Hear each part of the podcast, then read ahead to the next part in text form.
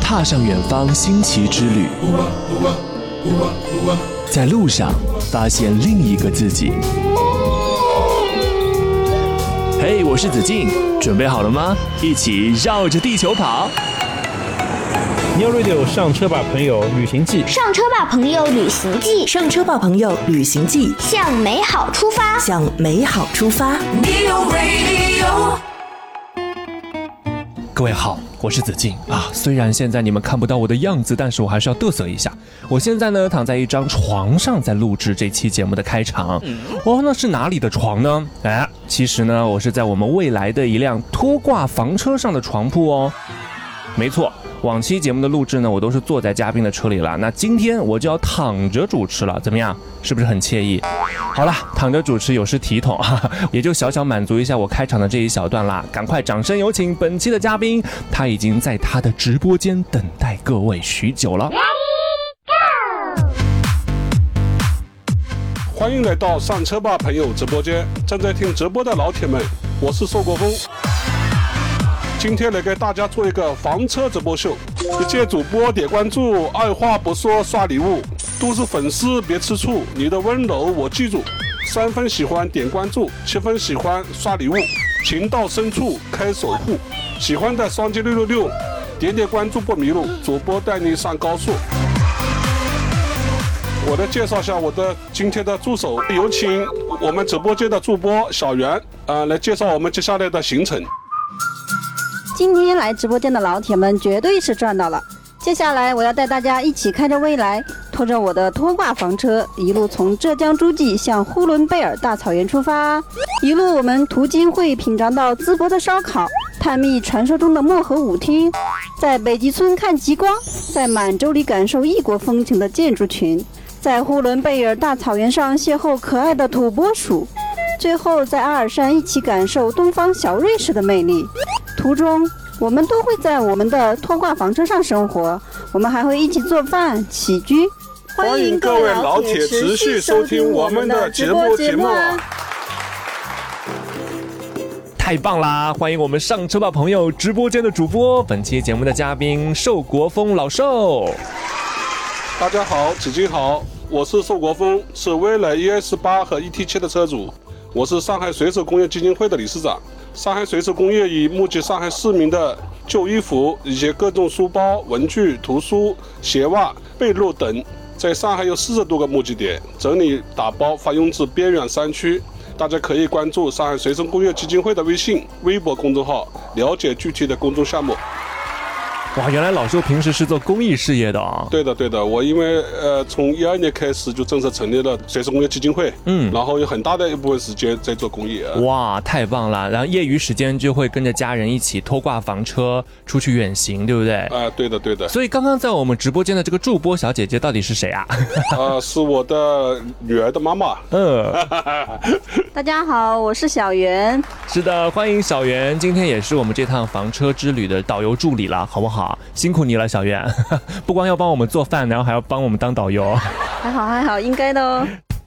是的，New Radio 上车吧，朋友，我是子敬。今天其实对于一部分车友来说，已经结束了假期，投入到了工作当中了。当然呢，还有很多车友今天还在休假，是不是？哎，不管大家是在上班的路上，还是在旅途当中，都希望大家有一份好心情啦。当然，收听我们节目啊也是有福利奖励的哦。我们会抽取一百位车友，每人送出一百积分。那如何获得这个积分呢？方法很简单啦，只要在我们节目首播的当天哦，在你的未来 App 里的 New Radio 大本营社群参与置顶话题的互动，带上我们节目当中公布的口令来发布笔记，就有机会获得啦。那本期的口令是什么呢？待会儿来为大家公布，一定要仔细收听节目哦。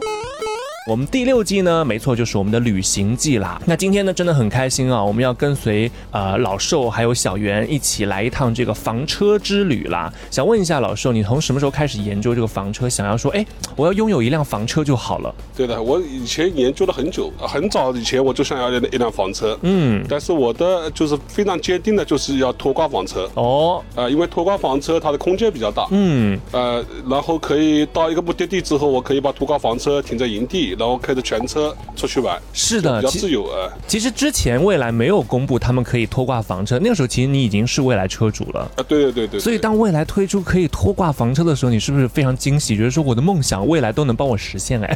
呃，那是的，但就是遗憾，我因为现在有两辆蔚来的车子了嘛，就是一辆是 ES 八，一辆是 ET 七、哦，但你现在房车只有一辆，对不对？啊对，房车只有一辆，对是在给 ES 八用的，那你还想再配一辆给 ET 七是不是？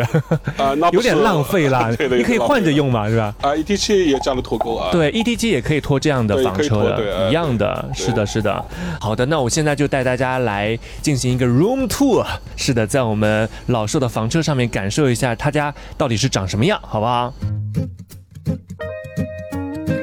好的，现在子静呢就带大家来感受一下老寿的这个房车有多少平啊？大概有个十十六个平方吧。十六个平方啊对嗯哦，确实上来之后呢，首先是个客厅， 有一排沙发是一个环形的，可以坐好多人哦，基本上可以坐五六个人在这对，里。六个人对，呃完全没问题。在沙发的对面呢，就是一个迷你的厨房啦，是不是啊？这个是电磁炉吗？这个是一花期的，是哦，燃气炉，燃气炉，对对它是要烧煤气是要的。烧煤气的。好的，对旁边是一个水水池，啊可以有水洗池菜对对有，洗还有菜砧板，哇，真的，还有刀具，家里有的这里都有，各种人还还有你看砂砂锅什么砂锅都有对 对。然后这边的话也有电磁炉，啊，我电看磁到。炉、电饭煲这都得放在这里啊。哇，虽然这个厨房是一个迷你的，但是该有的都有了。对对对，好的，哦，还有冰箱，冰箱这是好大哇，这是个冰箱啊，对，冰箱好大的，啊是个窄窄的、瘦瘦的冰一箱，百五十升的，对啊。哇，哎，其实真的还蛮能塞东西的，对不对对对，空间很对大上面还有冷冻的啊， 哇，所以那这个冰箱费电吗？ 啊，也烧燃气的，这也烧液化气。哦，就冰箱也是烧液化气对的。对对对对，好，的，它有三用的，可以烧电，也可以烧液化气，好液的化气效果好。好的。那在这个房车的左右两侧呢，其实就是两个卧室了，可以这么理解吗对对对？对这个是可以拉啊，拉可起以来，可以隔隔离开的啊，哦就拉起变成来一个私密的空间啊。所以这边呢算是一个主卧，对不对？。对对对哈哈， 这个床还是挺大的，是您跟爱人睡的地方。对对对对哦，这边还有个电视机啊电视机在床头的位置。对右手边是一个就是看书的区域，啊好多书架书。对哎看书，您在看什么书对，啊啊，？易中天的， 易中天的书，还有王安石变法， 对，易中天的的啊，中国史啊，比较喜欢看历史的书籍对对对对对啊。对对，那这个床我看起来跟我们平常家里的床还不太一样，它是一个那种环形的半圆形的床。对对对，那一您米五的，对宽腿最宽的地方一米五啊，啊，腿伸得直吗？啊，一个人伸 得直，伸得直啊一个人伸得直，是的因为还可以它最窄的地方一米三有的啊，哦，可以的，可以的对，还是很舒服的，对不对？是的是的那整个车子是有空调的吧？有空调啊嗯，就是用特鲁玛的空调，中央空调。哎，对，特鲁啊好玛的的空调，啊，好的，我们再来看看右半边的这个次卧 啊，是吧， 对这个次卧竟然还有上下铺，哇，对，这个很迷你的上下铺是给你的孩子的吗，哎，两个女儿，哎，一大女儿跟小女儿，一上一下 一，上一下，对对对。哎，真的很可爱哎对，而且就是铺上了他们非常喜欢的粉色的这个小兔子的这个三件套对， 特别可爱。对好的，在这个上下铺的旁边呢，就是淋浴间了，对不对？对对对对，哦，林业街它是干湿分离的也算啊，嗯，它是淋浴街，这是淋浴，这是呃马桶，哦这里是就洗脸盆，哇也算干湿分离啊。干湿分离，对对对非常的好。那这边的废水一般怎么处理呢？废水呢，是我们一般像营地、像这种有水沟的地方就排到水沟，哦没有水沟就用灰水箱，哦装在灰水箱，然后再到卫生间啊什么去处理的哦啊。嗯叫灰水箱，它就是废水啊。哦，废废水箱，对对对好的，然后呃就马桶，它是下面有黑水箱，嗯叫黑水箱，黑水箱它就满了之后降降阶器，然哦。后满了到到那个公共卫生间去啊。哦，对是有一个降解器的，呃对对然后等于是拎着像痰盂一样的，对对对对，啊它去它是一个一个水箱，哦明白开水了箱大概有十五升左右吧。是的，是的，哇，这个房车真的是一应俱全，该有的设备都有了。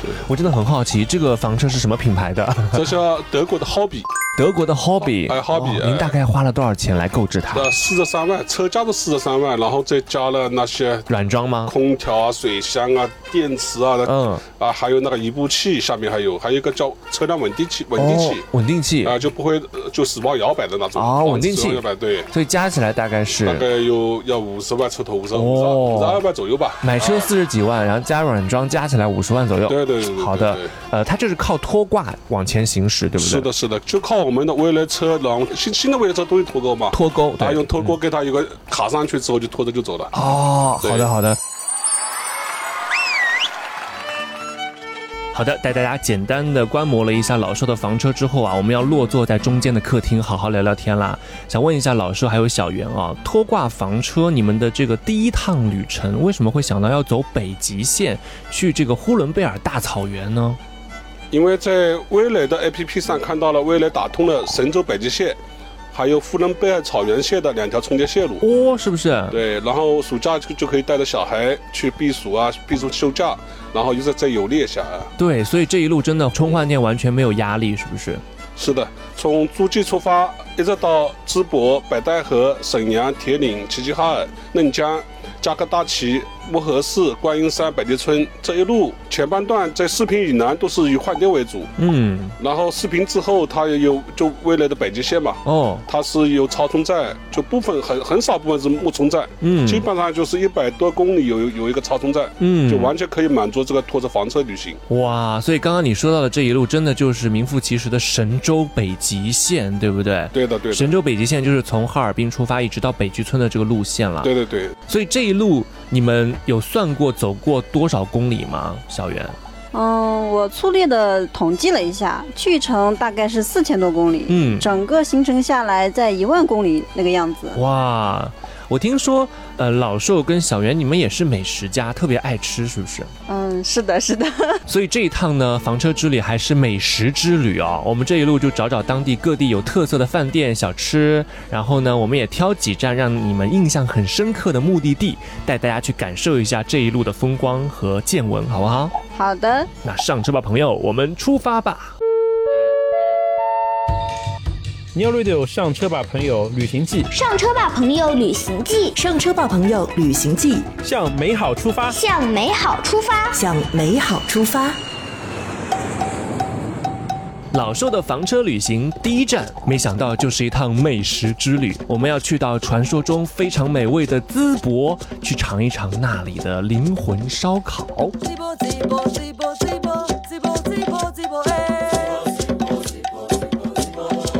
淄博位于山东省，是古代齐国的故都。淄博烧烤为什么会火呢？如果要追溯源头的话，大概要从一场双向奔赴说起。二零二二年五月份疫情期间，山东大学一万多名学生来淄博隔离。淄博市政府为大学生们准备了生活用品、洗漱用品、防疫物资，在饮食方面更是每天变着花样投喂。在隔离结束前的最后一餐，淄博市政府为他们准备了一顿烧烤。这顿烧烤以及淄博人的热情，给大学生们留下了深刻的印象。淄博市政府在写给学生的信中，与隔离大学生们约定，来年春暖花开，欢迎大家带上朋友再来做客。于是，在二零二三年三月初，几千名大学生如约而至，前往淄博打卡撸串儿，和淄博市政府完成了一场浪漫的双向奔赴。一时间，大学生组团坐高铁去淄博撸串儿，冲上热搜。淄博烧烤也已然成为淄博的新名片。另外，淄博烧烤节也会在每年的五一前后举办。啊，所以你们去淄博之前就知道淄博烧烤这么火吗？ 那当然了，全国人民都知道呀。对，很多人赶高铁去淄博烧烤，所以老寿你们是金看 枝干烤， 对，像进资赶考，对对，金枝干 烤，真的就是进资赶那个烤嗯烧烤，很多人就是呃坐高铁驱车百公里啊、千公里去那边尝一口烧烤。那你们是拖挂房车去尝烧烤是不是？ 是的，嗯，那在淄博真的是满大街都是烧烤店吗？满大街都是。我嗯，们分别去的网红店，还有那些市井的路路边店，哇，吃还了有不止一家当地民民众吃的那些很偏僻的那种宝藏店，哦，我们都是通过各种软件去寻找，哇，然后都非常好吃，而且非常便宜。是的，我知道小袁你也非常爱吃淄博烧烤，是这一路你觉得最棒的一个美食之行，对吗？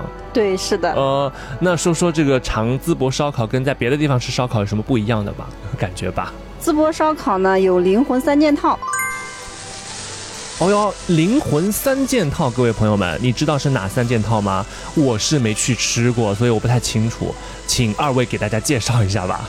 小饼是淄博烧烤的灵魂之一，嗯刚刚出炉的烤肉加上那个小麦饼，嗯，就等于是蛋白质与碳水化合物的结合，让人觉得特别满足。嗯哇，这个饼是薄的饼还是那种厚的饼啊？嗯，它那个饼是很薄的，很薄的饼，对，又哦薄又脆的感觉。是不是？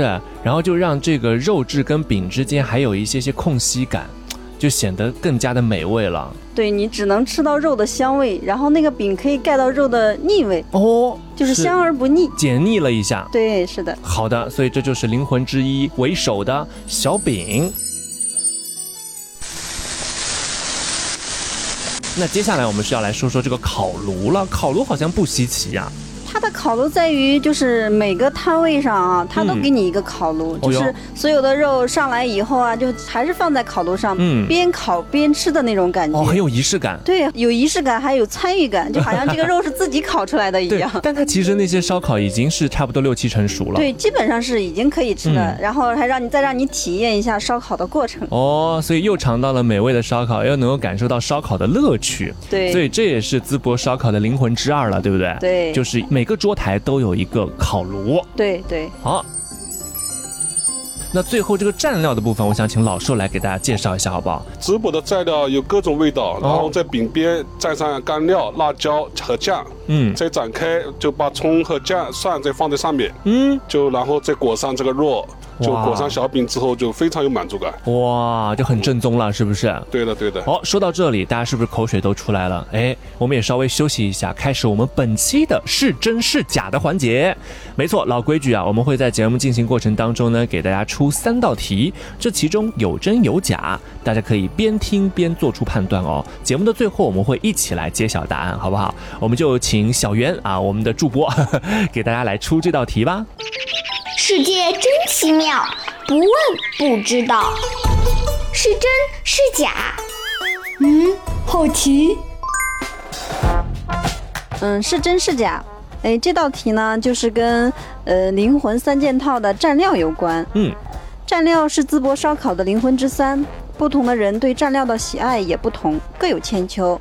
在淄博独特的蘸料中，芥末蘸料是最受欢迎的一种。淄博人喜欢吃辣，经常用醋和香油调制芥末酱汁，让人感到极佳的满足。如果再撒上一些葱花和芝麻，更让人垂涎欲滴。所以，芥末酱汁蘸料是淄博人最喜欢的酱料。这件事是真的吗？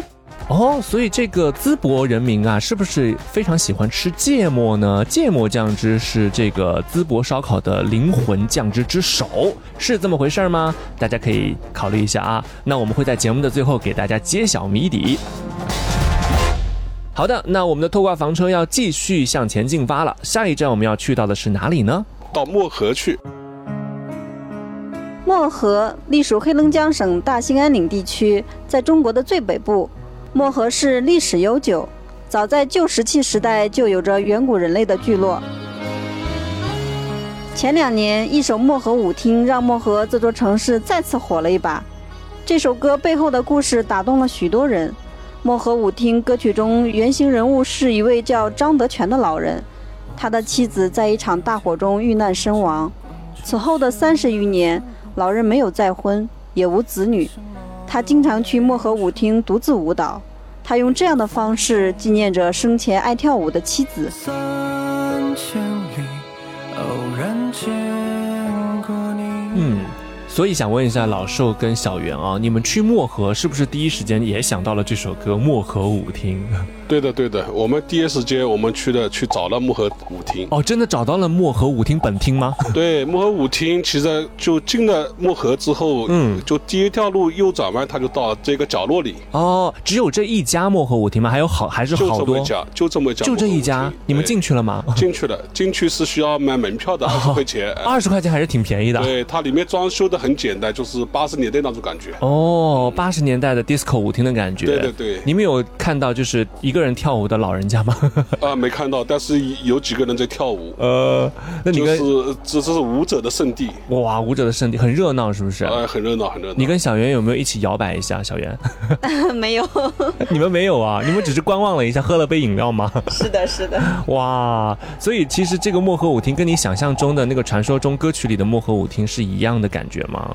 应该是一样的感觉，嗯感觉还是蛮蛮传统的，就复古的感觉，对，蛮复古的。哦，复古 disco 的感觉。那他这个漠河舞厅里面放什么音乐啊？有在放这首歌吗？呃，这首歌是在门口就在放的哦，，门口就在放，啊门口就在放用这首歌来引人引对对流。对对对，如果有时间，你会来看一看我吗？看那是如何衰老的，我的眼睛如何融化。如果你看见我的话，请转过身去再惊讶。我怕我的眼泪，我的白发像羞耻的笑话。如果有一天我的信念忽然倒塌，城市的花园没有花，广播里的声音嘶哑。如果真有这天的话，你会不会奔向我？是否都害怕？是否？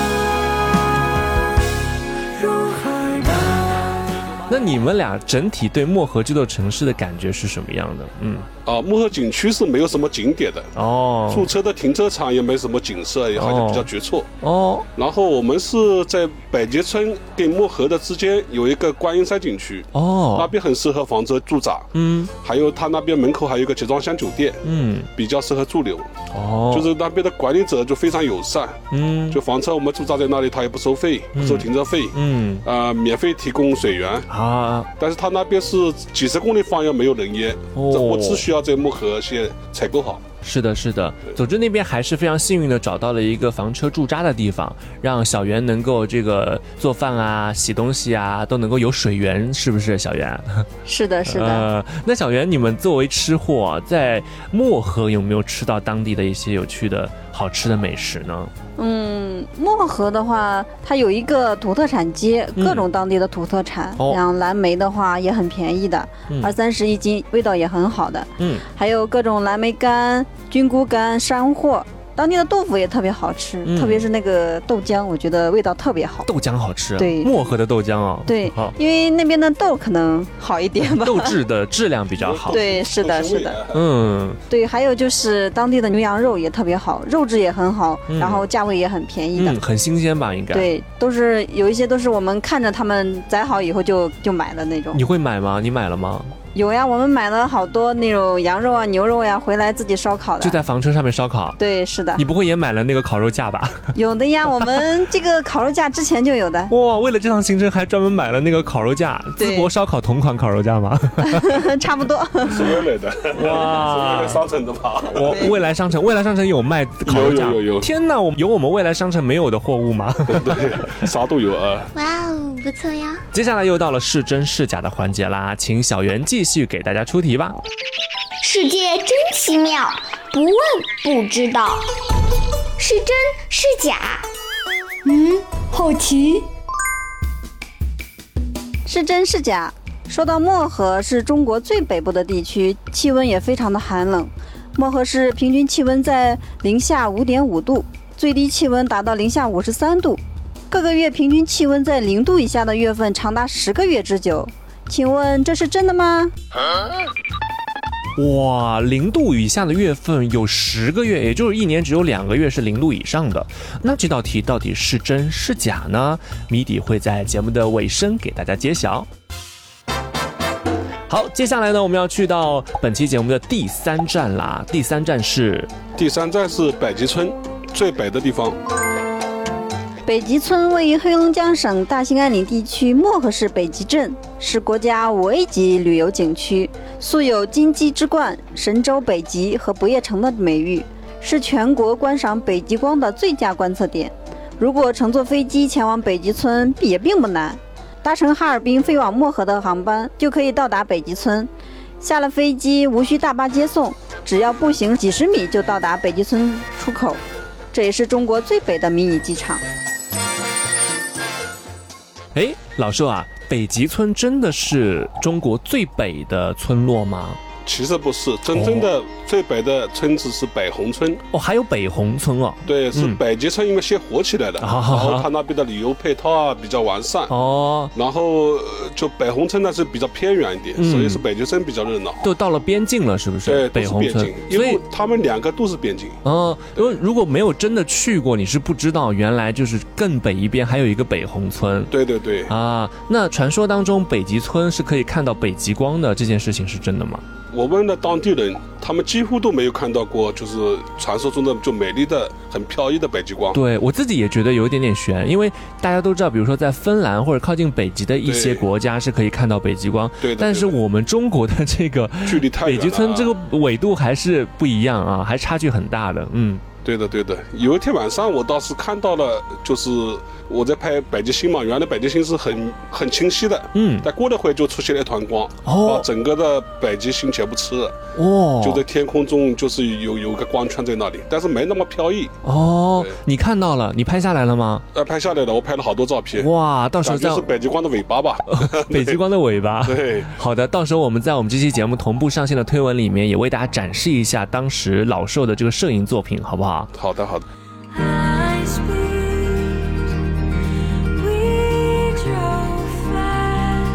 是的，那我想问一下啊，这么冷的地方又是边境，那咱们的未来车是怎么补能的呢？百迪村里面有个很大的房车营地，嗯，就买好门票以后就可以把房车开进去。哦，就营地规划的非常好，水电也齐全的，嗯，收费也很低。如果长期驻留的话，就平均每天只要二十块钱。哦，二十块钱，对比很多城市的停车费还要便宜。是。的，是的，它水是免，而且水是免费的。哦，就就在那个营地边上就有水，就哇每每个营位上就有水。所以水源也解决了。对嗯，它电是按表计量的。哦，按表计量充电。对对对。嗯，然后百迪村里面它还有未来的木冲站，哦，这么方便。对对对对未来有在北极村安百装迪这村个里。面有木冲站，对。哇，对，很周在木到。河还有超充站，哇，就太反厉正害过了了视频之后嘛，都是神州北极线的未来的超充站、木充站，大部分都是超充站，就哦，拖着房车到北极村，就基本上就无缝衔接。无缝对接，对，不用嗯。担心电的。对路上看到很多品牌过来未来的充电桩加嗯电，就其他的电车也来我对对们未对来这儿对充就电给，我们抢抢 装嘛，对。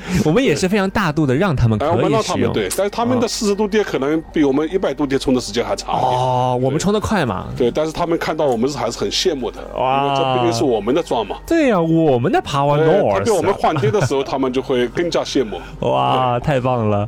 好的，接下来又到了是真是假的环节啦，请小袁给大家出题。是真是假？在夏至这一天，北极村是中国白昼最长的地方。嗯，太阳从落山至出生的时间只有三个小时，因为大气和地面雾对阳光的散射，夏至前后的几天基本上没有严格意义上的黑夜，所以人们把夏至的北极村称为不夜城。这件事情是真是假呢？哦哟，所以夏天的北极村，夏至这一天只有三个小时是黑夜的，其他时间基本上都是白天的状态。这件事情是真是假呢？好的，三道是真是假的题目都已经出给各位了，大家边听的时候有没有边思考出答案呢？那接下来就到了我们的是真是假的揭晓时刻。是真是假？答案揭晓时刻。我们先来倒序揭晓，好不好？从刚刚的这个第三题开始来揭晓。说到夏至这一天啊，北极村是中国白昼最长的地方，太阳从落山到出生的这个时间啊，只有三个多小时，也就是说，黑夜可能在夏至这一天只有三个小时，其他时间都是白天，所以叫做不夜城。这件事情是真的吗？小袁？是真的。哇，哦所以你们当时在北极村待的时候是什么季节啊？我们去的时候是八月份，八月份，也是夏天。对所以真的就是白天很多吗？对，感觉一闭上眼睛，再没一会儿功夫天就 亮了。是真的啊。是的，哦，所以就真的感觉在那边每过一天都是赚到的样子，都是白天。对对，是的嗯，但会有影响睡眠吗？因为你们晚上可能闭上眼睛的时候还是亮着的时候 吧， 是的，我反正对于我来说是每天觉得觉不够。 觉不够哦。所以真的是不夜城来的啊、北极村，是不是？是的，好，我们再来说说倒数第二题。说到漠河这个地方，刚刚我们有讲到气温很低，对不对？那最低气温有零下五十三度，而且每个月平均气温在零度以下的月份长达十个月之久。请问这是真的吗？有真的有那么冷吗？嗯，这个是假的，哦，假的。那正确答案是，八个月。哦，有八个月是零度以下，那也挺冷的了。是的，是的，哪怕是夏天，七月份有时候温度也会是零度以下你的。们当时在漠河是穿成什么样？我们是外套要有穿的，哦，就穿外套。。对，要穿外套。你们有备羽绒服吗？羽绒服备的有，但是没有穿上。没有穿上，那哦对就是白天和黑夜的这个温差大吗？温差还蛮大的，嗯因为它到晚上的话会比较冷的，因为我们在那边都是盖厚棉被的。是不是？对夏天过去还要盖厚棉被。对，是的，幸亏你们是夏天去的，不然冬天真的会很冷，是的零是下五十三度哎。对，哎，我们再来回顾一下关于淄博烧烤的这道题吧。说淄博人啊最喜欢吃的这个蘸料，也就是他们的灵魂三件套，呃，蘸料当中的这个第一名受欢迎的，竟然是芥末味的这个酱汁蘸料，到底是真的还是假的呢？真的，哦，你们当时有尝到这个芥末味的吗？蘸料吗？啊、因为我是比较喜欢就是辣的辣的，哦，辣子对，这种辣芥末辣就很冲鼻的辣，你没有那么喜欢。对，是的，哦，老寿，你有尝过芥末的味道？嗯，我喜欢吃啊，你喜欢吃？我尝过，你呃尝过？我你尝觉得过是对真的就是非常棒，是第一名的那种蘸料吗？呃，就吃海鲜的时候是第一名，啊，就是要看烤不。肉的时候我是喜欢吃干料啊。哦，这个也有讲究的啊，就是你要吃芥末酱汁的话，最好是配海鲜，对不对？对对对，真的是学到啦！所以今天的是真是假的三道题，各位有答对吗？上车吧，朋友。 Neo Radio。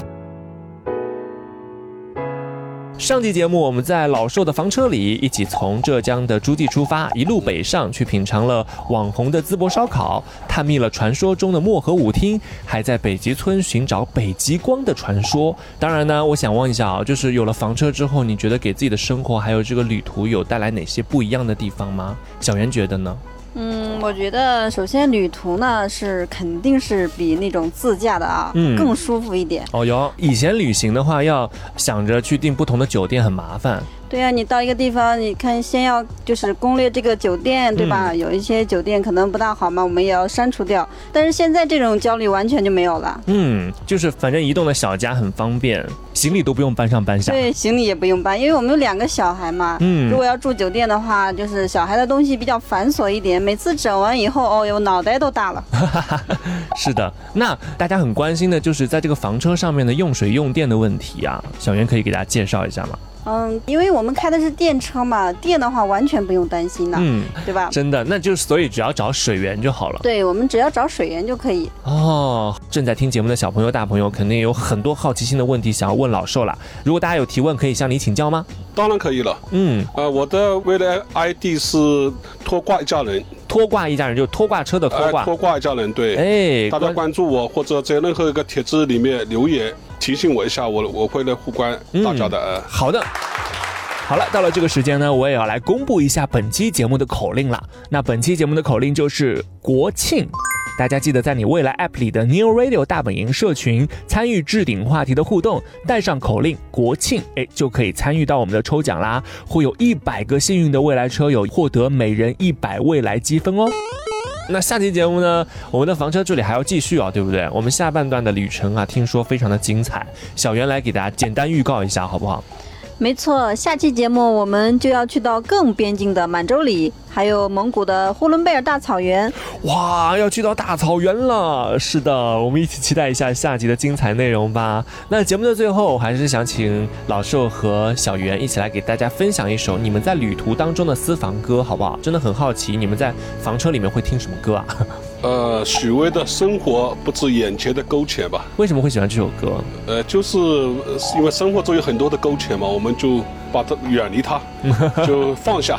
因为生活中一些琐事，其实放下也就放下了。嗯，其实有时候也没必要给自己太大的压力，要适当的放松一下。是，妈妈坐在门前，捧着花儿。比如说在北极村，虽然没有看到北极光，但当你抬头仰望星空的时候，你会发现哇，宇宙星河那么的宏大，自己的烦恼好像就变得很渺小，对不对？对，嗯，让我们忘记烦恼，在旅途当中收获心中向往的远方的那一片宁静吧。来听听这首歌，许巍《生活不止眼前的苟且》。我们下期房车之旅会继续哦。生活不止眼前的苟且，还有诗和远方的田野。你赤手空拳来到人世间，为找到那片海不顾一切。生活不止眼前的苟且。还有诗和远方的田野。你赤手空拳来到人世间，为找到那片海不顾一切。生活不止眼前的苟且，还有诗。